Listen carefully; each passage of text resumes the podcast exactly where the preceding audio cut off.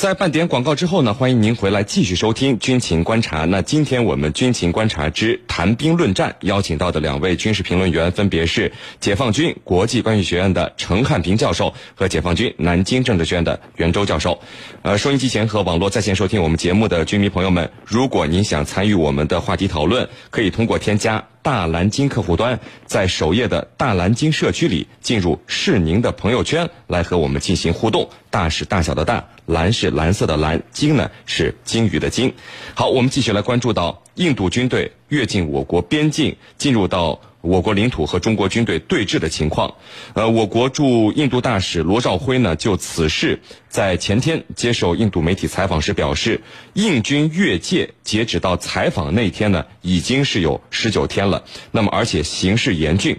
那么与此同时，我们看到来自印度海军的方面消息称呢，在印度洋地区目前发现了至少有十四艘中国海军舰船。那么我们一起来聊一聊如此数量的。中国海军舰艇在印度洋的出现和中印边境的对峙事件之间是否有什么联系？呃，袁教授，嗯，我们看到来自印度方面的消息说，目前印度使用卫星和海军的远程监控平台，在印度洋地区发现了至少有十四艘的中国海军舰船，这其中呢包括最新型的零五二 D 型驱逐舰以及潜艇和电子侦察船。那么，更多的。印度媒体把这个情况和眼下的中印边境对峙联系起来了，称这是中国发出的警告。那您怎么看这个论调呢？好的，呃，我认为呢，这个消息啊，完全是印度方面的一家之言。呃，我们中国的确有海军的舰只在印度洋活动，但是无论是舰只的数量，还是我们活动的目的，都不是印度媒体所报道的那样的。呃，我们都知道，我们中国海军的舰只出入印度洋，无非就是两个目的，呃，要么是为了打击海盗、保护商船，是去护航的。要么就是呃友好访问，加强同南亚和非洲国家的军事交流与合作。那么根本不是印度媒体讲的那样，是对印度发出的警告和威胁。那么印度媒体之所以这样说，那么实际上是典型的渲染中国威胁、贼喊捉贼的行径。明明是印度侵占了我们中国的领土，威胁了我们中国的主权和领土完整，印度人却却反唇相讥，说我们中国派了十四艘舰只到了印度洋，威胁了印度的安全。呃，其实呃实在是厚颜无耻。那么印度媒体这样做，一方面呢可以转移大家的注意力，让世界媒体把眼球呢从中印边境又转移到印度洋上，使本来无理的印度突然似乎变得有理了。另一方面呢，又大打悲情牌，那么制造出了一出中方这个在印度洋欺凌印度的这种假象，以掩盖他侵占中国领土、威胁我们中国的国家安全的事实。他的用心险恶是值得我们警惕的，是令。嗯，好的。那程教授，这个印度现在正在处心积虑让本来没有争议的洞朗地区变出争议，然后印度媒体又配合着在转移大家的注意力。那这样的一种舆论和实际行动的安排，您怎么看？印度是想要达到什么目的呢？好的。那么至于印度要达到什么目的啊？我们在前几期的节目里头也进行了介绍。我今天呢再做一个全面的分析。那么我们这样来看啊。这次事件它是怎么引起的？那么是因为我们在洞朗地区的中方一侧准备修建一条道路，那么印军呢，呃，越过了边境线进行阻挠而引发的。那么这个双方的对峙啊，已经持续到了十九天，很快呢就奔一个月而去了。那么这里头所体现出来的就是印度的一种担心，什么担心？一旦我们这个道路建设好了，基础设施完善了，那么我们的兵力投送。我们的军事装备，我们的机械化行动，很显然就会比以前要快捷得多。这样一来呢，对比之下，印军就处于一个极对的，呃，极度的劣势。这是第一个原因。那么第二个原因，这一块呢，我们知道它是跟不丹之间的，就中部之间的一个边境段，跟印度没有什么关系。但是印度呢，自从吞并了西京以后，把西京作为它的一个州，作为它的一个邦。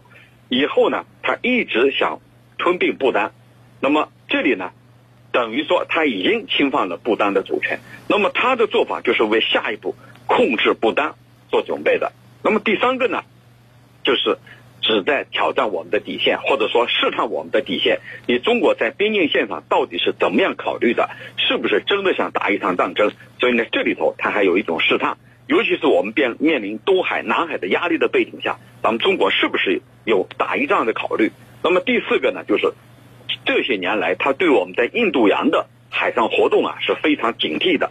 其实我们在印度洋的活动啊，并不是冲着印度而来的，我们是在进行护航行动，是联合国赋予的任务。另外呢，印度洋也并不是印度的洋，所以呢，印度呢，它国内有一种误解，认为印度洋就是印度的大洋啊，别人不可以染指。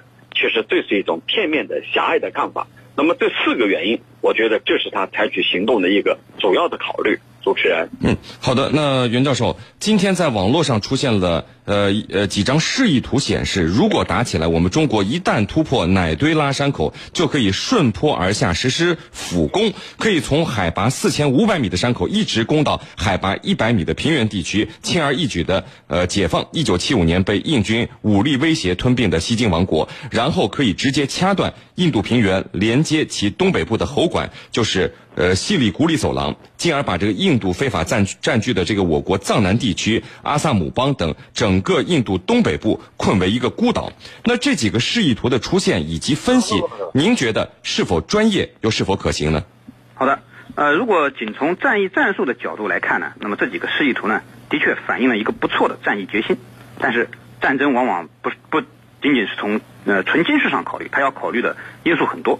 我觉得对目前的呃中印的这个边境的争端呢，呃，应该从以下几个方面考虑。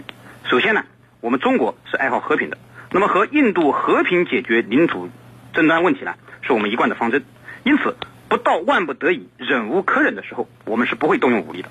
即便是到了最后的关头，不得不使用武力，我们也不会主动的去侵犯印度的领土，我们也只限于捍卫我们自己的国家主权、领土完整。第二个方面呢，我认为目前。这个网络上呢弥漫着一个对印作战过于乐观的这种呃想法，那么这张图呢实际上也是这种想法的呃这种反应，呃印度的确曾经是我们的手下败战败将，但是这并不代表现在的印度是可以轻易战胜的，呃印度的国防部长说了，印度已经不是一九六二年的印度了，那么对于这一点呢，我们应该有一个正确的认识，不能盲目乐观，呃据我了解，印度目前的军事实力还是非常强大的。印度的空军至少有四百架以上的这个三代机，海军呢有一百五十七艘各型舰艇，这其中包括了两艘航母。陆军呢以 T 九零 S 为主体的主战坦克达到了三千多辆，而且近年来印度进口了呃 C 十七、C 幺三零、阿帕奇等西方的武器，那么它的远程投送能力呢也得到了显著的增强。更为重要的是，在中印边界，印度更是成兵数十万。那么光三 D 师就达数十个之多，那么在边界边界线上，那么他们的兵力那么明显，呃，比我们占有很大的优势。所以网友公布的这个方案看起来挺不错，但是真正实实施起来绝非易事。对此呢，我们应该有个清醒的认识，不能盲目的自大。呃，最后呢，我觉得对于印度此次的越境事件，我们要同样表现出不惜一战的决心，并积极的做好应付最坏可能的准备。呃，习主席曾经说过，能战方能止战，准备打才能不必打，并不代表印度人也这么想。而且啊，印军他的联合作战能力是比较弱的。那么在现在战争突出体系对抗的情况下，印军它是一个连三军联合参谋部都没有设立的这个一个呃军队。那么它的陆海空呢，呃，三军呢实实际上是各行其事的。那么这次实际上就是一支典型的拿着信息化武器装备打的机械化战争的军队。所以说啊，网友。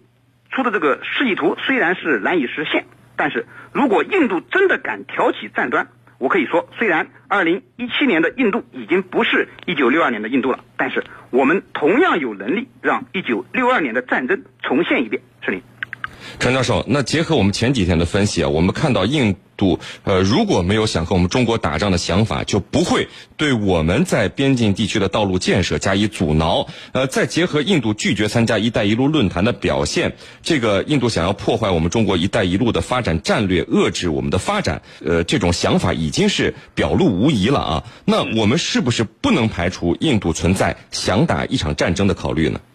嗯，那么这一次我们注意看，印度军方啊是非常激进的。那么这个。有很多的战争叫嚣，甚至呢说我们可以打两点五线战争，甚至说我们不是当年的印度了，不是六二年时的印度了。那么这些说法、做法和态度，表明了印度军方呢是在朝向这个方面做准备的。但是呢，我们要清醒的看到，目前印度政界并不像军方这样激进。印度政界呢，尤其是印度总理莫迪，还是表现出了一种少有的克制、冷静和理性。我在昨天的一篇文章里头专门分析了莫迪到目前为止，他没有和军方一唱一和，而是在进行灭火，在进行降温。为什么呢？中印两国作为两个新兴大国，我们自己非常清楚，斗这两败，这个和这两利是非常清楚的。这样一个准则，双方是很清楚的。因为我们是一个，我们两国都是新兴大国，新兴大国它有特点，特点是什么？它不像老牌帝国主义国家、殖民主义国家，它有充足充沛的国力，还有战争这个的资源，还有动员力量，还有各个方面的因素。那么，作为一个新兴大国，你的任务是什么？任务就是推动国民经济的发展，改善民生。那么这一点，我们和发展中国家和发达国家是不一样的。既然是发展中国家，我们把精力要放在这方面。所以，印度政界表现出了少有的冷静和克制，这是第一。第二，中印两国目前都是呃这个金砖成员国，都是萨克组织的成员国，都是 G 二零的成员国。我们有很多的机制和框架。来确保两国相向而行。那么，至于说印度军方的这种做法，我们看我们外交部昨天有一个强硬的表态：先撤军，剩下的事情才好谈。也就是说，你不撤军，那么我们就没得谈，没得谈的责任都在你印度一方。所以我们在这个方面，我们是非常强硬的，把我们的红线给画出来。因为这一次他的错在哪里？不在我们，是你印度，你先越境之后阻挠我们施工，那么。很显然，你这是一个无理的举动，而且这里头是中部边境，就中国和不丹的边境，跟你印度呢没有一毛钱的关系。说来说去，你印度必须拿出一个姿态。那么，我认为 G 二零峰会是一个窗口期，中印两国领导人会在这个利用这个机会进行交流，之后印军会有一些举动，这个举动必然是缓和、降调、降温的。主持人。好的，非常感谢我们的两位军事评论员，解放军国际关系学院的陈汉斌教授和解放军南京政治学院的袁周教授，谢谢两位。不客气，主持人，大家再见。谢谢大家，再见。深入军情一线，直击世界风云，军情观察。好的，那接下来进入到网友谈兵环节，看看我们的军迷朋友们在网上都给我们的评论员们提出了哪些问题，和大家说一下参与的方式。您可以呃登录各大手机应用商店下载大蓝鲸 APP，大小的大，蓝色的蓝，鲸鱼的鲸，在首页呢您会看到大蓝鲸社区，点击进入是您的朋友圈，把您的问题发送上来。也我们每天呢会选择几个军迷朋友们的问题呢，由我们的评论员来为大家回答。陈教授，我们首先看到网友叫空山鸟语，他问啊，七月三号，白俄罗斯在首都明斯克举行了盛大阅兵式，庆祝独立日。我们看到中国国产红旗轿车作为阅兵车亮相，很是抢镜。能不能请专家给我们介绍一下，现在白俄罗斯的军力是怎样的？嗯，好的。那么白俄罗斯呢，是作为前苏联加盟共和国的一个成员，在前苏联解体以后，独立成为自己的国家。那么白俄罗斯它的军力呢，可以说是啊微不足道的。为什么叫微不足道呢？它的陆军的总人数为四点三五人，那么下属呢有三个军和直属国防部的一些部队，主战坦克呢有一千七百二十四辆，步兵战车一千五百六十辆，那么此外呢还有装甲输送车九百多辆，还有各种火炮一千六百五十多门。这是他的一个陆军，我们看他的空军呢，总共有两点两万人左右，包括防空部队六万两千人，主要呢有作战飞机和战斗直升机。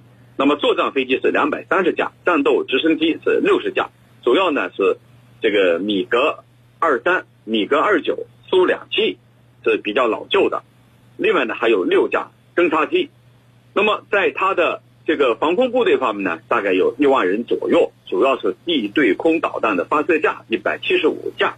那么，网友们肯定会有一个问题，不太明白为什么我们中国会和白俄罗斯进行合作呢？其实这里头它是有渊源的。那么，白俄罗斯和乌克兰，它都是前苏联解体以后两个很强的工业强国，主要是军事方面。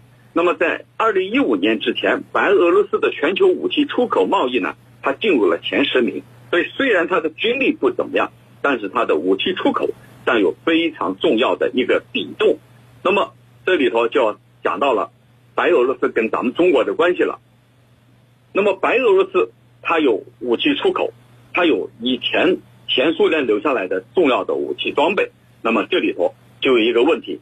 我们国家以前都是苏式装备，那么这些苏式装备它面临一个维修和武器升级的需要，那么这个时候中国和白俄罗斯的这种合作就提到了议事日程上来了，因为我们的武器大部分都需要维护、需要升级，特别是坦克类，我们曾经所使用的这个五九六九式坦克，坦克这些呢都是这个零配件方面都以白俄罗斯为主，而白俄罗斯的确是这方面的强国。那么后来有九九九六式这种主战坦克，但是我们看到西方国家对我们是禁售的，但是白俄罗斯恰恰在这个方面，它有它的这个技术，而且我们跟白俄罗斯之间的这种合作就形成了。另外，白俄罗斯还有一个特点，它跟俄罗斯一样，在轻工业方面它是比较匮乏的。那么我们强项的都是这些轻工业方面，那么这样两国的这种合作。就有了基础，所以看到了我们的红旗轿车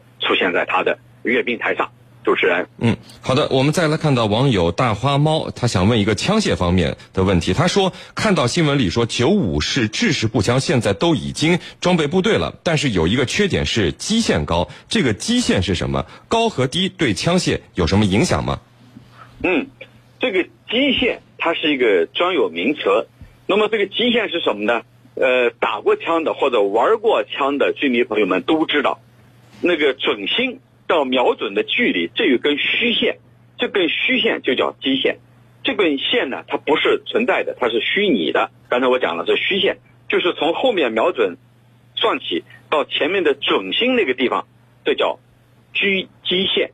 这个基线呢，它是呃，通常是指武器瞄准所用的。那么九五式步枪到底是什么呢？九五式步枪呢，它是中国兵器装备集团，呃，二零八研究所所研发的一款突击步枪。那么这款突击步枪在九九五年呢，这个进行这个确定的。那么它目前呢，是我们部队广泛使用的。它是一种无托式的结构。这款枪呢，它主要的特点就是说，可以在一百米内击穿八毫米钢板。